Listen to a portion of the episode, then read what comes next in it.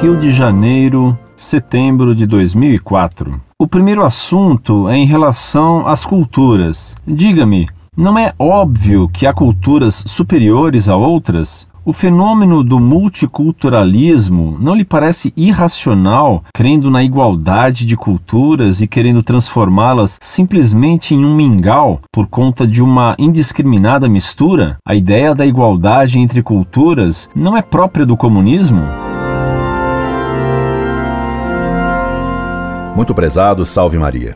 Inicio hoje as respostas às perguntas que você me fez. Não prometo respondê-las todas de uma vez, dado o número e complexidade delas. Irei respondendo pouco a pouco, como você muito compreensivamente me propôs.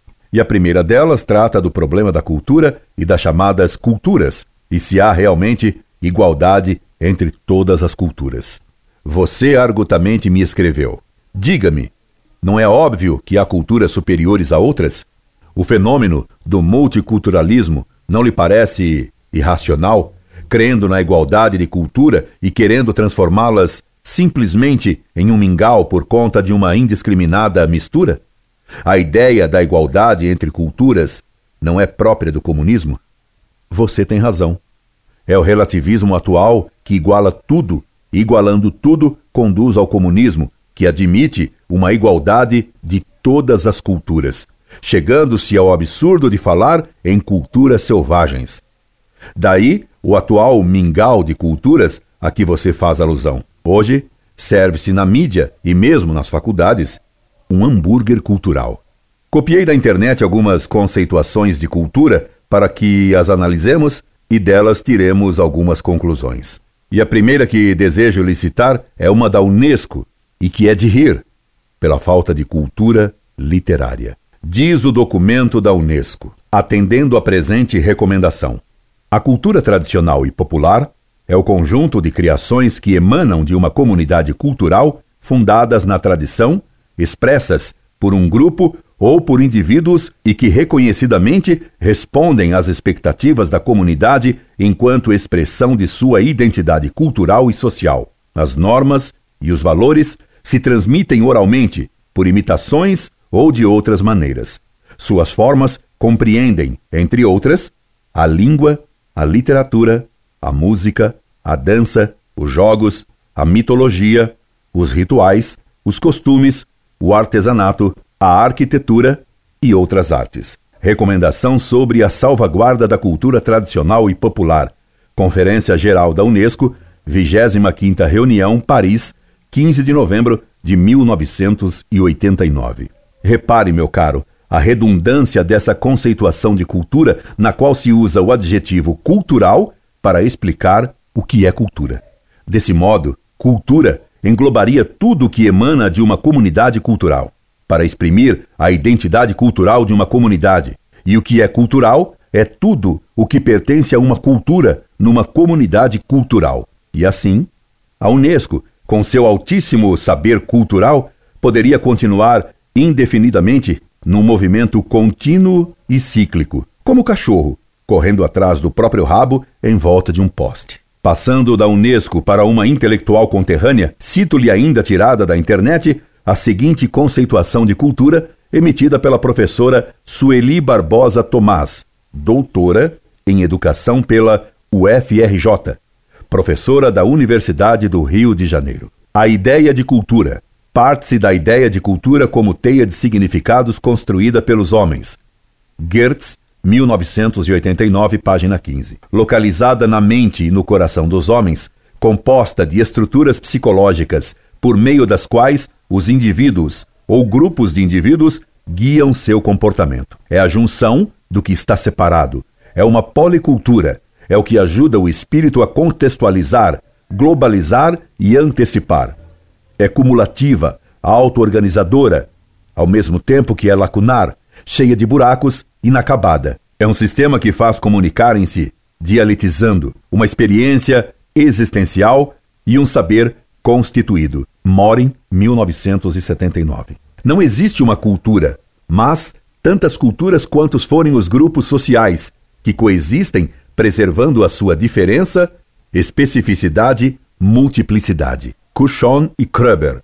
Apud Crespi, 1997, página 13. Em 1962, inventariam mais de 150 tipos de definição da cultura, o modo de viver de um povo na sua globalidade, a hereditariedade social que um indivíduo adquire de seu grupo de pertença, uma maneira de pensar, sentir, crer, a globalidade de um saber coletivamente possuído, um comportamento aprendido, um mecanismo para a regulação normativa de comportamento. Consideraram também estes autores que a cultura pode ser compreendida nas seguintes dimensões: a. Subjetiva da cultura. Presença do aspecto humano. Refere-se aos valores, modelos de comportamento, modos de pensar, sentir e crer. Mecanismo de regulação de comportamento. B. Dimensão objetiva. Hereditariedade social, depósito do saber e das técnicas, composto de história, memória coletiva, tradição codificada e acumulada no tempo. C. Dimensão descritiva e cognitiva as crenças e as representações sociais da realidade natural e social, as imagens do mundo e da vida, que contribuem para explicar e definir as identidades individuais, as unidades sociais. E dimensão prescritiva, conjunto de valores que indicam os objetivos ideais a prosseguir, as normas, modelo de ação, definição dos papéis, regras, princípios morais que indicam o modo como as pessoas e a coletividade devem comportar-se. Sueli Barbosa Tomás, doutora em Educação pela UFRJ, professora da Universidade do Rio de Janeiro. Meu Deus! Os eruditos alemães, quando estudam, arranjam 150 definições diversas para seu objeto de estudo, o que, em última análise, significa que nenhuma delas é suficiente. Deixemos de lado então as 150 insuficientes ou inúteis conceituações de cultura dos eruditíssimos Kurchon e Kroeber e desçamos a um nível menos estratosférico, embora, em certo sentido, angélico. Vejamos então agora o conceito de cultura não mais de uma sumidade doutoral teutônica, mas a de um maneco, que, entretanto, não é um maneco qualquer, mas arquiangélico, pelo menos no nome e a quem alguém perguntou. Na definição do Dictionary of Cultural Literacy, cultura é a soma de atitudes, costumes e crenças que distinguem um grupo de pessoas dos demais. Solicitei ao amigo Maneco do grupo Misery Colony que fizesse um texto sobre cultura popular e invasão cultural. Eilo.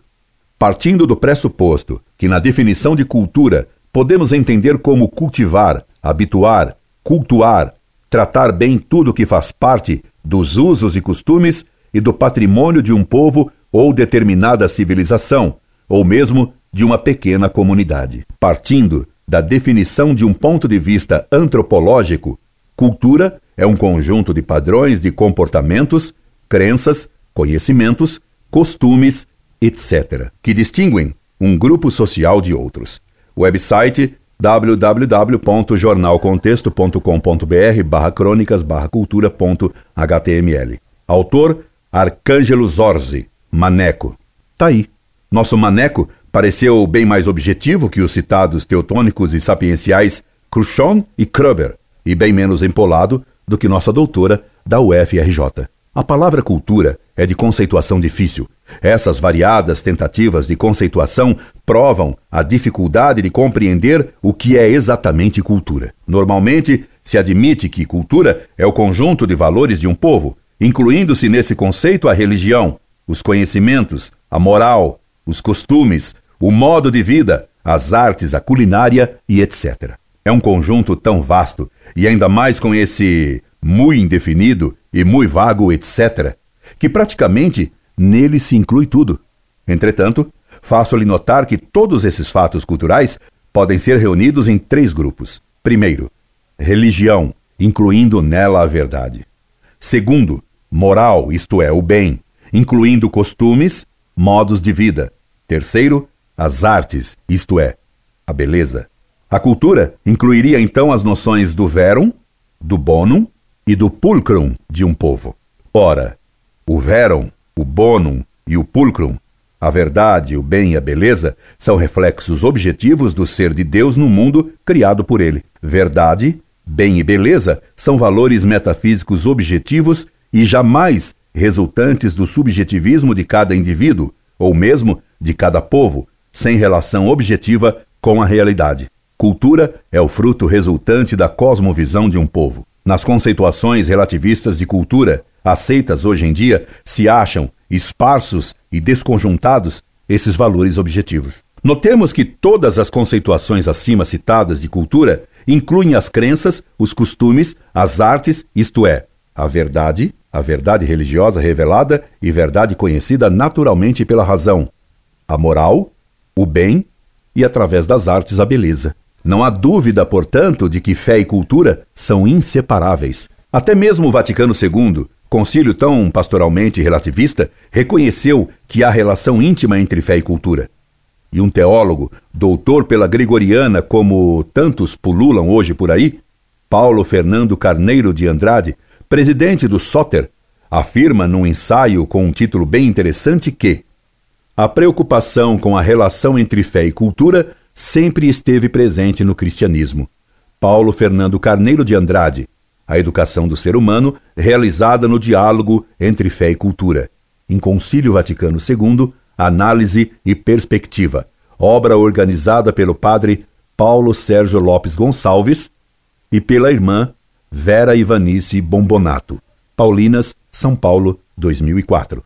Então, não é possível qualquer dúvida. Até o Vaticano II admite que a cultura tem relação com a fé. E por que é assim? Porque Deus tudo fez à sua imagem e semelhança. Ensinou-nos São Paulo que o que se pode conhecer de Deus é-lhes, aos pagãos, manifesto, pois Deus lhe manifestou.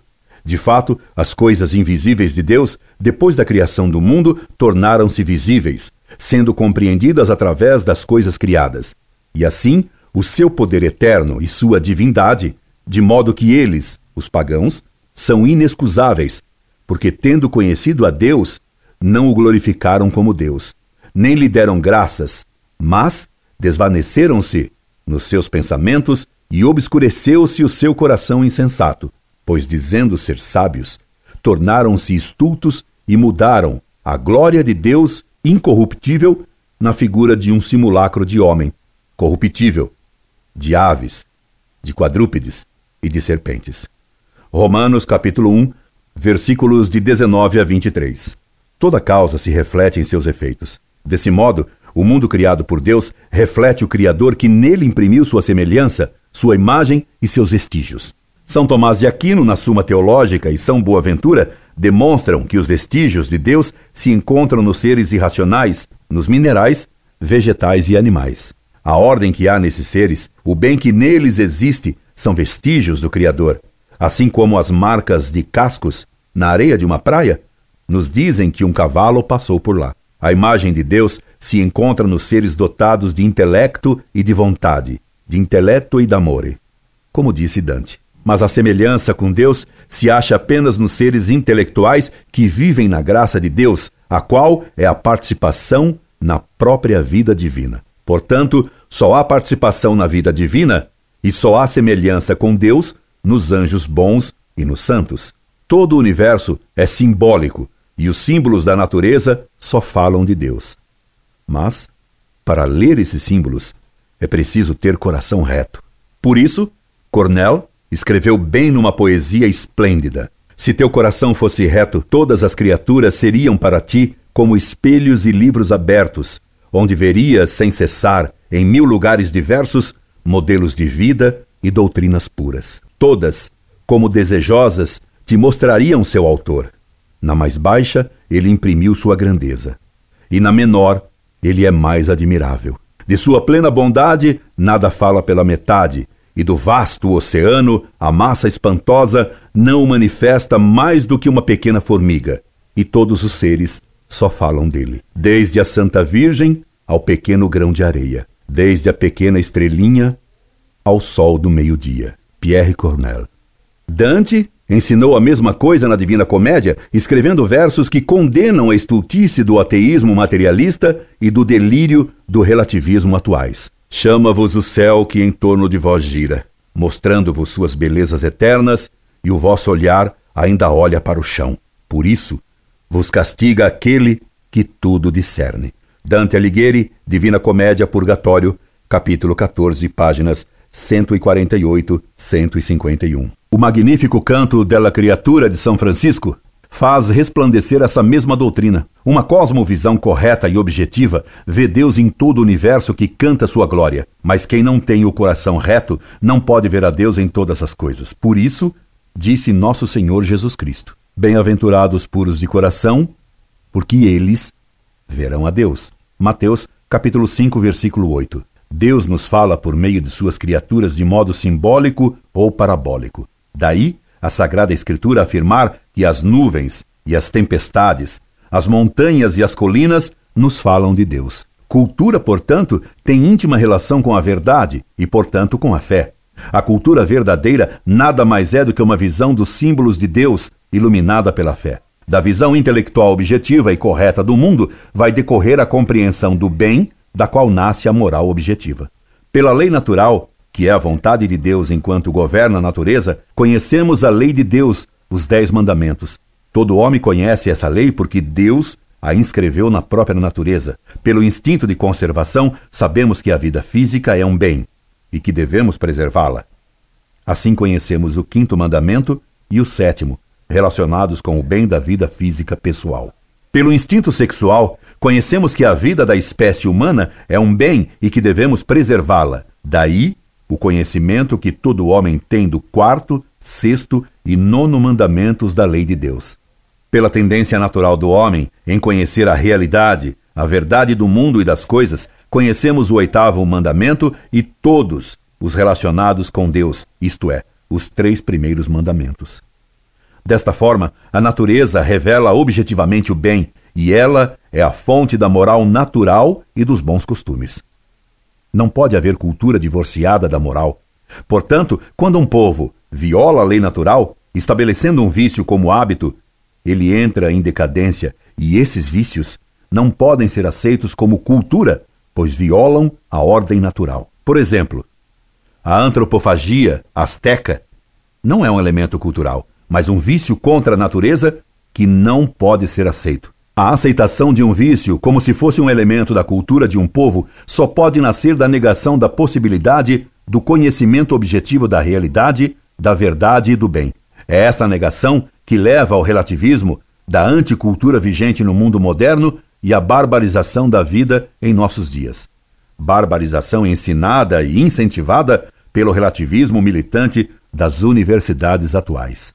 Da compreensão clara da verdade e do bem decorre a noção da beleza, que foi definida por São Tomás como o bem claramente conhecido, ou ainda, beleza é o resplendor da forma na proporção da matéria, na esplêndida definição de beleza de Santo Alberto. Assim como a verdade e o bem, a beleza também é objetiva. Foi da negação da objetividade da verdade e do bem, feita pelo subjetivismo idealista, do romantismo, que decorreu a relativização da noção de beleza, que conduziu a arte moderna destruidora de toda a arte e de toda beleza. Assim como a verdade e o bem, a beleza também é objetiva. Foi da negação da objetividade da verdade e do bem, feita pelo subjetivismo idealista, do romantismo, que decorreu a relativização da noção de beleza, que conduziu a arte moderna destruidora de toda a arte e de toda beleza. Portanto, se cultura engloba a verdade, o bem e a beleza objetivas, a cultura tem que ser também objetiva. Tanto quanto a verdade, o bem e a beleza, a cultura provém da visão correta e objetiva do universo criado. Logo, assim como existe uma só visão correta do universo, embora ela possa ser expressa de modos variados, existe uma só verdadeira cultura, que é expressa de modos particulares por cada povo segundo suas características próprias, sem contradição, porém com a única cosmovisão objetiva. Como já lembramos, a beleza é o bem claramente conhecido, São Tomás. Sendo assim, o belo é a resultante do conhecimento de que um bem é verdadeiramente bem. Ora, como a verdade e o bem são objetivos, a beleza também é objetiva. Só a arte que respeita a verdade e as leis objetivas da natureza, assim como as leis da moral natural, é verdadeiramente arte. Não há arte sem verdade e não há verdadeira beleza de uma arte que recusa aceitar a moral e o bem objetivos. Deste modo, só existe uma cultura verdadeira, que é aquela que aceita a verdade, o bem e o belo objetivos da natureza, que são os reflexos da verdade, do bem e da beleza infinitas de Deus, Criador do universo. Mas isto não significa de modo algum que se pense que a cultura é uniforme. Isso não implica em uniformidade cultural, nem exige a destruição das legítimas peculiaridades de cada povo. Deus é infinito e a natureza criada é finita. E isso tornou necessário que Deus criasse seres que espalhassem a verdade, o bem e a beleza divinas e infinitas de modo variado e finito. O que aparece em Deus como uno se desdobra no universo numa variedade infinda. Daí, cada pessoa ser diferente, espelhando especialmente uma qualidade de Deus. Em consequência, cada povo também é diferente e espelha a Deus Nosso Senhor sob certo ângulo, refletindo especialmente certas virtudes de Deus. Por isso, embora haja uma só cosmovisão objetivamente verdadeira, cada povo tem aspectos culturais particulares dentro da única cultura verdadeira. Desse modo, por exemplo, as roupas árabes próprias para o deserto e que obedecem à realidade do meio geográfico natural em que vivem os árabes, além de estarem de acordo com a moral natural, são roupagens objetivamente verdadeiras, boas e belas. Jamais, se os árabes se convertessem ao catolicismo, a igreja faria abolir os albornoz e o turbante, que protegem a pessoa do calor do deserto, ou o véu que filtra a poeira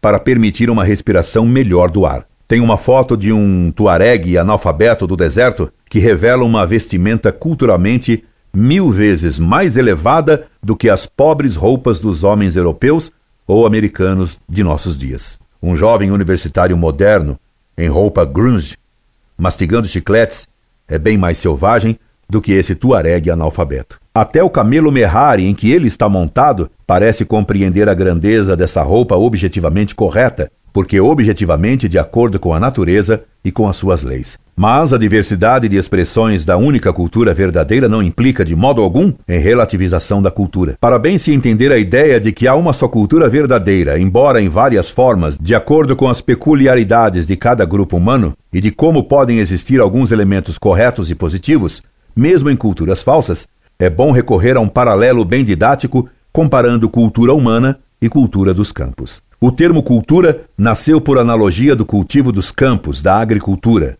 O homem é terra. Adam significa feito de terra. Assim como se deve cultivar a terra, o homem deve cultivar a si mesmo, porque ele também é feito de terra. Já no Éden, Deus ordenou a Adão que cultivasse o jardim do paraíso terrestre. Depois do pecado original, a tarefa foi amaldiçoada por Deus por causa do pecado do homem. Por isso, ela normalmente dá espinhos e abrolhos. O que nasce espontaneamente nos campos é erva daninha, e não um trigal ou um cafezal bem enfileirado.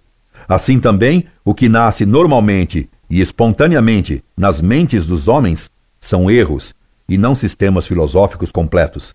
É evidente que o homem pode descobrir verdades e ter ideias verdadeiras, mas isso exige esforço e estudo. Assim como a agricultura é o conjunto de técnicas e modos de fazer a terra produzir os bens necessários à manutenção da vida física, assim a cultura é o conjunto de verdades, valores objetivos e bens necessários para manter a vida espiritual de um povo. Nos campos, o que nasce espontaneamente são ervas daninhas. É claro que ocasionalmente e de modo espontâneo pode nascer um pé de manga, ou uma planta de trigo, mas um pomar ou um trigal não nascem espontaneamente num campo sem o trabalho do homem. Para que haja cultura em um campo, antes de tudo, é preciso limpar o terreno, arrancando dele toda a erva daninha ou inútil. Da mesma forma, para uma pessoa adquirir cultura, a primeira coisa a fazer é arrancar de si toda a ideia falsa que distorça a visão correta do mundo, que afaste a visão correta a respeito de Deus. Depois de limpar o terreno, para que ele seja cultivado, é necessário trabalhar a terra, ará-la, o que é um trabalho duro. A isso corresponde o estudo, o exame da realidade. Não há cultura sem esforço intelectual, ainda que pequeno. Isto não significa, porém, que só tem cultura o diplomado em universidade. Isso não é verdade. Mesmo uma pessoa sem estudos pode ter uma relativa cultura. A cultura, sendo fruto de uma cosmovisão correta e verdadeira da realidade, ela pressupõe sabedoria, isto é, compreensão da ordem do universo com relação a Deus e a ordem interna do universo, isto é, de coisas entre si. Um iletrado pode ter essa sabedoria e, até certo ponto, ele teria então cultura. Mas é claro que uma pessoa que tenha estudado alcança normalmente um nível de cultura mais elevado. É verdade, pois, que ter cultura não equivale a ser formado, mas é absurdo o que afirma Reynold Blank, que todos os homens são cultivados. Isso é absurdamente falso. Assim como nem todos os campos são cultivados, assim também nem todos os homens têm cultura. Aos ignorantes, e aos pretensiosos e ignorantes, ainda que diplomados, e a homens bem errados, e a homens criminosos. E pensar que quem afirma esse absurdo numa apostila dá aulas em faculdade de teologia. E pensando bem, ele hoje só poderia dar aula numa faculdade de teologia pós-Vaticano II, pois que normalmente nelas tudo vale, exceto a verdade católica. Se todos os homens são cultivados, para que dar aulas numa faculdade de teologia? Para que as escolas? Um professor que emite tal juízo deveria se demitir. Depois de limpar o terreno, para que ele seja real e verdadeiramente cultivado, devem-se plantar nele apenas coisas úteis. Caso se volte a plantar neles ervas daninhas ou inúteis, haverá ali uma falsa cultura. Assim também, um homem que adquira conhecimentos inúteis ou sem importância não teria verdadeira cultura. Uma lista telefônica possui informações verdadeiras. Mas estudar a lista telefônica, sabê-la de cor, não significa ter cultura de modo algum. Por isso, é ridículo o posicionamento de certos relativistas que julgam que ter qualquer tipo de conhecimento é ter cultura. Para que o terreno seja cultivado, não basta plantar nele coisas verdadeiramente úteis. É preciso que elas sejam plantadas em ordem. Caso nele se plante um pé de trigo, depois uma planta de feijão, um mamoeiro e assim por diante, o campo não estará cultivado. Do mesmo modo, de nada adianta ter conhecimentos verdadeiros não ordenados. Ter cultura exige possuir uma visão ordenada sapiencial de todos os conhecimentos verdadeiros. Saber verdades sem ordem entre elas de nada vale. Finalmente, a cultura de um campo deve ser ordenada à vida física do homem. Do mesmo modo, a cultura, em seu sentido mais alto, exige a ordenação do homem a Deus, compreendendo a relação que existe entre o mundo criado e a divindade. Ora, essa compreensão da ordem interna do universo e a compreensão da ordenação do universo a Deus é que se chama sabedoria, de onde não existe verdadeira cultura sem sabedoria, pelo menos natural, e a cultura mais elevada e perfeita tem que ter, além dessa sabedoria natural, a virtude sobrenatural, assim como o dom da sabedoria. Como nasceu o relativismo que nos levou à atual decadência cultural? Vimos que entre as conceituações que inicialmente citamos de cultura, só a conceituação da Unesco por seu laicismo maçônico congênito, não inclui a palavra crer ou crença em sua redundante conceituação, falando apenas de mitologia e de rituais, o que veladamente inclui a religião como elemento integrante da cultura. Mas, embora haja concordância geral de que a religião é um elemento integrante e essencial da cultura, por outro lado, a admissão do relativismo criteriológico e a negação de que há um só Deus levam a negar que haja também uma só religião verdadeira e uma verdade objetiva. Essa negação causou o relativismo religioso. Todas as religiões seriam igualmente verdadeiras e igualmente falsas ao mesmo tempo, por serem visões relativas e incompletas. Negando-se que o homem possa ter uma visão objetiva do mundo, então se concluirá que nenhuma religião pode se afirmar unicamente verdadeira, e daí não se poderá afirmar que há uma cultura objetiva e verdadeira. Do relativismo religioso nasce necessariamente o relativismo cultural. Entretanto, admitindo-se que há um só Deus verdadeiro e uma só religião verdadeira, disso decorrerá a noção de que existe uma só cosmovisão objetiva e verdadeira, e, portanto, uma só cultura verdadeira. Mas o Vaticano II admitiu esse relativismo religioso modernista ao aceitar o pluralismo religioso. Daí sua defesa do ecumenismo relativista e indiferentista. Daí a defesa que o Vaticano II faz do pluralismo cultural. Tudo isso leva a distinguir a cultura verdadeira, em suas múltiplas manifestações, nos diversos povos e épocas, das culturas falsas, já que a religião verdadeira é só uma, pois que há um só Deus, Pai Todo-Poderoso, Criador de todas as coisas visíveis e invisíveis, e a lei natural é única para todo ser humano. A cultura verdadeira, portanto, é aquela iluminada pela única verdade da fé e que segue a moral natural. Nesse sentido, os pagãos podem ter uma cultura verdadeira, embora neguem ou desconheçam a fé verdadeira.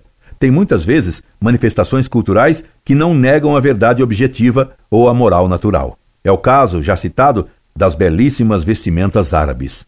Deste modo, é inadmissível um relativismo cultural universal, tal como se defende hoje como resultado do relativismo filosófico e religioso triunfante com o Concílio Vaticano II. Se a cultura deve estar subordinada à verdade e ao bem, ela pressupõe que o homem seja capaz de conhecê-los.